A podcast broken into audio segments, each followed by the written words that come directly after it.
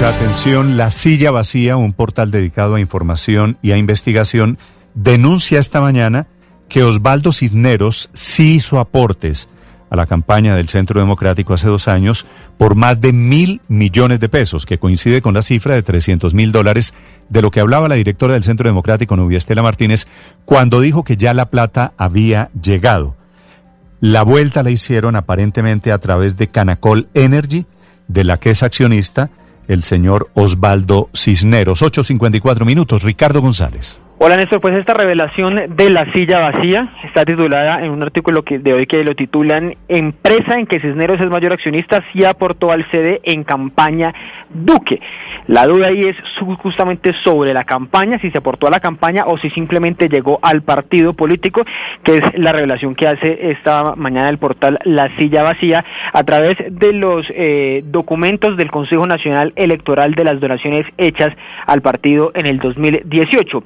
Y se lo menciono de la siguiente manera, Néstor. Aparecen 700 millones de pesos de una filial llamada CNE Oil and Gas que hace parte de Canacol Energy la historia usted la estaba contando. Osvaldo Cisneros compró en el 2015, según cuenta esta mañana la silla vacía, el 19.9% de esta empresa canadiense, Canacon Energy, que hace presencia, por supuesto, en el país con esta filial. Esta filial aparece mencionada entonces en dos donaciones, una por 400 millones de pesos, dice el acta número 30, y otra por 300 millones de pesos, dice el acta número 40. A través de esta empresa, entonces, habría sido la participación, el pago de Osvaldo Cisneros, este empresario venezolano que recuerde usted aparece mencionado, o por lo menos es lo que nos dijo Nubia Estela Martínez, la directora del Centro Democrático, hace una semana, cuando explicaba quién era el venezolano del que hablaba en la conversación con Callada. Se recuerda que esta conversación decía, se preguntaba la una y le respondía a la otra, ¿qué pasó con el venezolano? Nubia Estela le dice, sí, ¿sabes cuánto nos dio? 300 mil dólares. Pues mirando aquí los números del dólar, Néstor, en el 2018, en, el, en abril más o menos, que fue el mínimo del dólar en ese momento, estaba a 2.700. Si usted hace ahí la, la multiplicación, le da más o menos que estamos hablando de aproximadamente 800 eh, millones de pesos que es coinciden con estos 700 que están eh, reportados en las cuentas del Centro Democrático. Nos dicen personas eh, del Consejo Nacional Electoral, Néstor, que estas donaciones se hacen de la siguiente manera. En esas actas que aparecen mencionadas en estos documentos, pues debería haber una autorización de toda la Junta Directiva. Es decir, para que una empresa decida donarle a un partido político, debe haberse dado la autorización de toda la Junta Directiva, por lo que allí estaría entonces el nombre del señor Osvaldo Cisneros confirmado de momento, silencio en el Centro Democrático, silencio de la doctora Nubia Cela Martínez sobre esta relación que confirma que el pago entonces sí habría llegado. Ricardo, tengo una duda. La legislación reformada en Colombia desde el escándalo de Odebrecht prohíbe a extranjeros dar plata para las campañas políticas, que es el caso del señor Cisneros con la campaña Duque, ¿cierto? Sí, señor. Pero Canacol es una empresa colombiana. Claro, ahí está, ahí puede estar el esguince.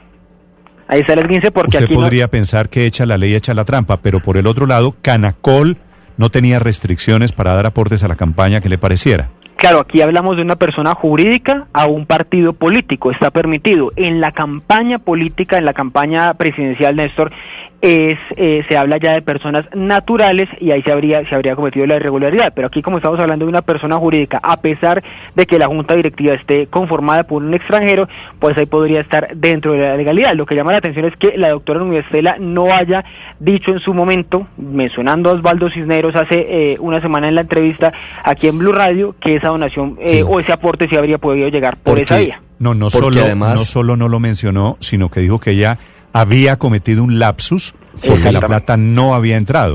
Esto demostraría que el señor, según la investigación de la silla vacía, que el señor Cisneros sí dio plata y sí entró plata al Centro Democrático. Si la doctora Nubia Estela Martínez dijo aquí, Néstor, la semana pasada que esa posibilidad de ofrecimiento y de entrega de 300 mil dólares nunca se concretó, que no pasó de ser un comentario de pasillo y que eso nunca se llevó a efecto. Lo que hoy está revelando la silla vacía es muy diferente, Néstor, porque si necesitaba la firma de Osvaldo Cisneros, esta firma filial CNE Oil and Gas para poder hacer el aporte que se está reportando, pues estamos ante un escenario completamente diferente. Pero, pero Ricardo, una cosa es una mentira y otra cosa es Ah, un no, delito. Total. No, si no, ella, aquí. bueno, o una imprecisión para no, para- digamos, para no calificar. Si ella dijo que la plata no había entrado y la plata la metieron Sí. a través del subterfugio de Canacol y de la empresa derivada de Canacol, pero si la plata es legal es diferente. Ah, no, es que aquí el, el tema, Néstor, es que este aporte tiene visos de legalidad porque las empresas pueden hacer aportes a los partidos políticos. El problema es el esguince que se ha utilizado siempre, y no solamente en este caso, y no sé si en este caso se hizo, pero sí es un mecanismo, un modus operandi que ya hemos visto incluso en la campaña de 2014 con el expresidente Juan Manuel Santos. Los aportes que no podían entrar a la campaña se legalizaban a través de los partidos políticos que apoyaban la candidatura y luego entraban al torrente financiero Claro, y se utilizaban los dineros. No es ilegal porque está permitido por la ley. Digamos, aquí en materia penal seguramente no va a haber ningún tipo de problema para Nubia Estela Martínez. Sí quedan muchas dudas acerca de por qué se le olvidaron partes tan importantes de la historia cuando se habla de un empresario venezolano como Osvaldo Cisneros. Sí, lo que, lo que indica Néstor los hechos es que evidentemente el aporte sí se hizo. Eh, por lo menos eso es lo que documenta la silla vacía.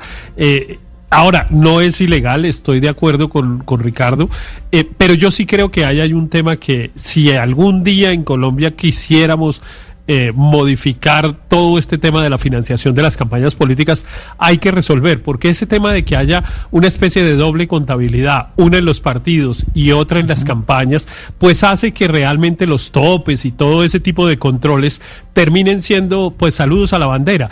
Eh, y eso pues así está ocurriendo y no solamente en el Centro Democrático, es una práctica de todos los partidos políticos en Colombia, permitida por la ley, pero muy perversa para efectos del control de la financiación de las campañas políticas. Pero, pero lo perverso... Y hay un vacío, lo que hay es, pero, Héctor, Néstor, un vacío lo- de regulación. Héctor, perdóneme, le hago la, la pregunta. Lo perverso es que haya dos contabilidades, no que Canacol o el señor Cisneros haya puesto la Sí, plata. no, no, claro, claro, no. Lo perverso es que en la práctica no haya límites de financiación de las campañas, porque los que se pusieron para las campañas no se pusieron para los partidos políticos, y entonces, en la medida en que se permite que los partidos puedan utilizar esos mecanismos de financiación y realmente invertirlos en la campaña política, pues en la práctica los límites a los aportes y los límites a la, finan- a la financiación, pues terminan prácticamente Eso no quiere, existiendo. eso quiere la decir, el pregunta- comunicado de hoy del Centro Democrático va a decir, las cuentas están registradas, las platas están legales, la plata Claro, que entró está en la contabilidad. Y así La es. Y a la doctora es- Nubia Estela se le olvidó. Eso es lo que fa- faltaría que dijera No, el no, comunicado. no porque la plata no, no la hizo, no la giró el señor Cisneros.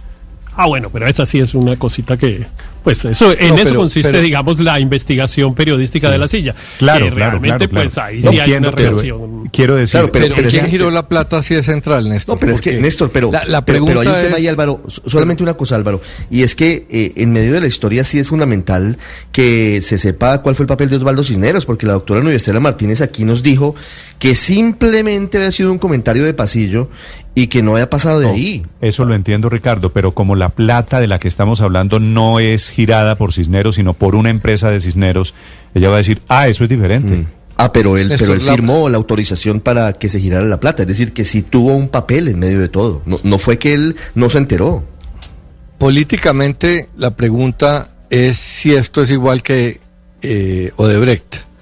Aparentemente sí, pero tiene dos diferencias eh, muy habilidosas. Una, sí se reportaron en las cuentas y dos, no lo hizo directamente una empresa extranjera, sino una empresa nacional. Sí Bueno, es no, hay importante otro, lo que hay usted otro decía, pedacito Néstor. de diferencia, eh, Álvaro, y es que Odebrecht eh, hizo una obra pública aquí en Colombia y le pagaron con contratos el aporte a la campaña, ¿no? No, pero Pedacito, eso es otra cosa. pedacito No, para que se no, no, pero eso es, pero eso, eso es distinto. Estamos hablando de, de los aportes No, legales. no, o no, es que el aporte de Odebrecht fue a cambio de un contrato que le regalaron después en el gobierno. Eh, pero y, y el aporte a la campaña eh, del eh, Centro Democrático. Ah, bueno, Pues no, como no eso llegó al eso- poder, no, también de- fue. Entonces no, de eso se trata. ¿Qué, ¿Qué contratos? Esa debería ser la siguiente pregunta. ¿A cambio de qué los señores de Canacolo, el señor Cisneros, dieron esos 700 pero- millones? Pero el punto es, Odebrecht hacía donaciones en campaña a las dos campañas a ver cuál ganaba. Después viene otro, otro tema. Pero desde el punto de vista eh, electoral, político, es la donación. ¿Esto es igual o no? Entonces, no, pero es igual porque se registraron la corrupción, las Álvaro. La corrupción, hay, la corrupción de las coimas que pagó. Hay dos partes. Cuando usted hay logre demostrar que en Canacol también pagaron coimas, usted dice, ah, bueno, es que ellos aportaron a la campaña y entonces montaron el mismo aparato criminal que montaron con Odebrecht. Pero según lo que usted dice, entonces no es ilegal hacer las donaciones. Claro que no es, ilegal. Eso es lo que acaba de decir Héctor, eso es lo que acaba de decir Ospina y eso es con lo que yo estoy de acuerdo. Si es claro que no es ilegal.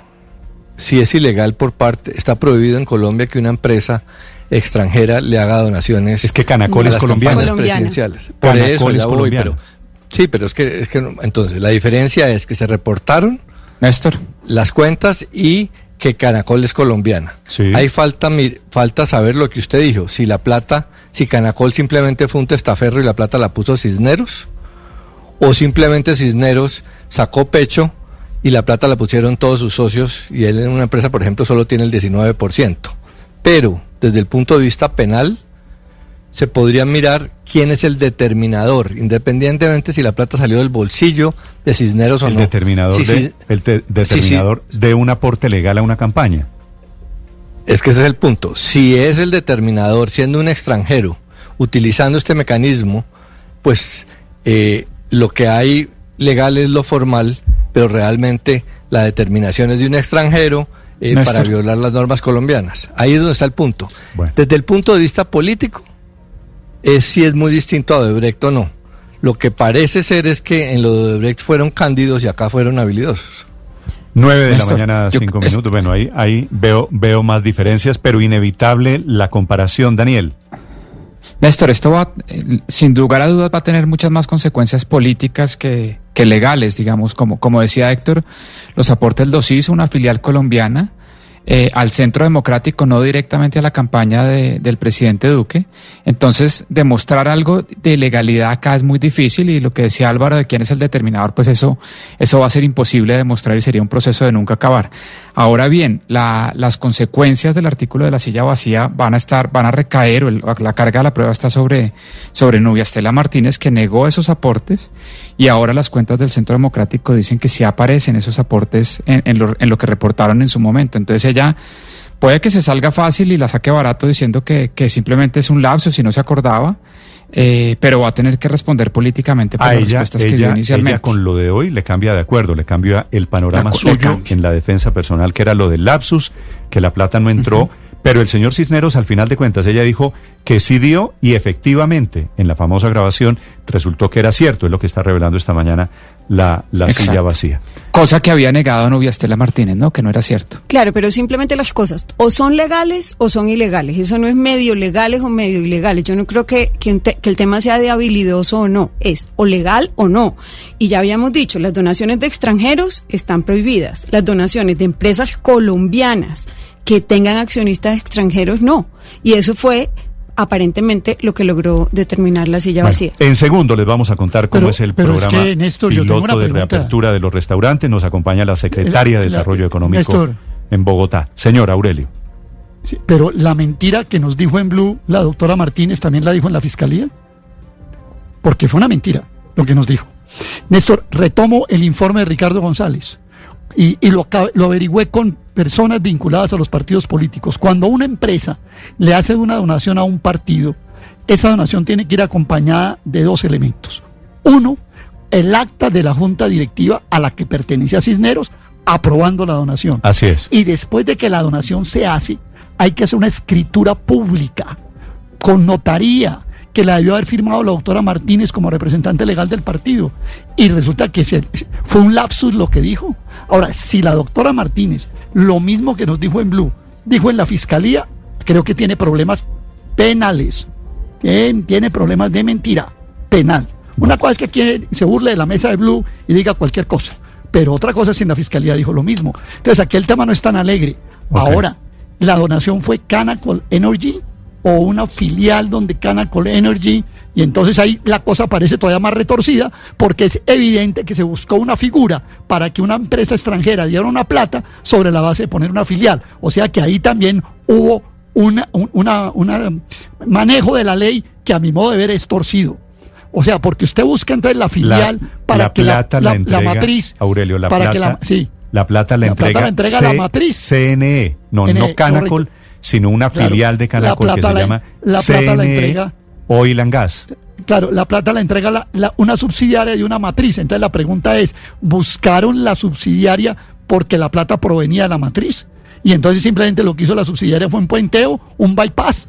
Y entonces ahí estamos frente a otro tema complicado, porque ya una cosa es eh, que, que se haga por la filial y otra cosa es que hubo un traslado de la matriz a la filial para hacer el bypass y birlar la ley. Ojo, esto tiene más complicaciones de decir, no, tranquilo, eso el tema legal no tiene nada que ver. Eso aquí nos dice una mentira piadosa y sale, sale y vale. No, señor, no sale y vale. Esto es de una gravedad enorme. Lo quiero decir. Ok.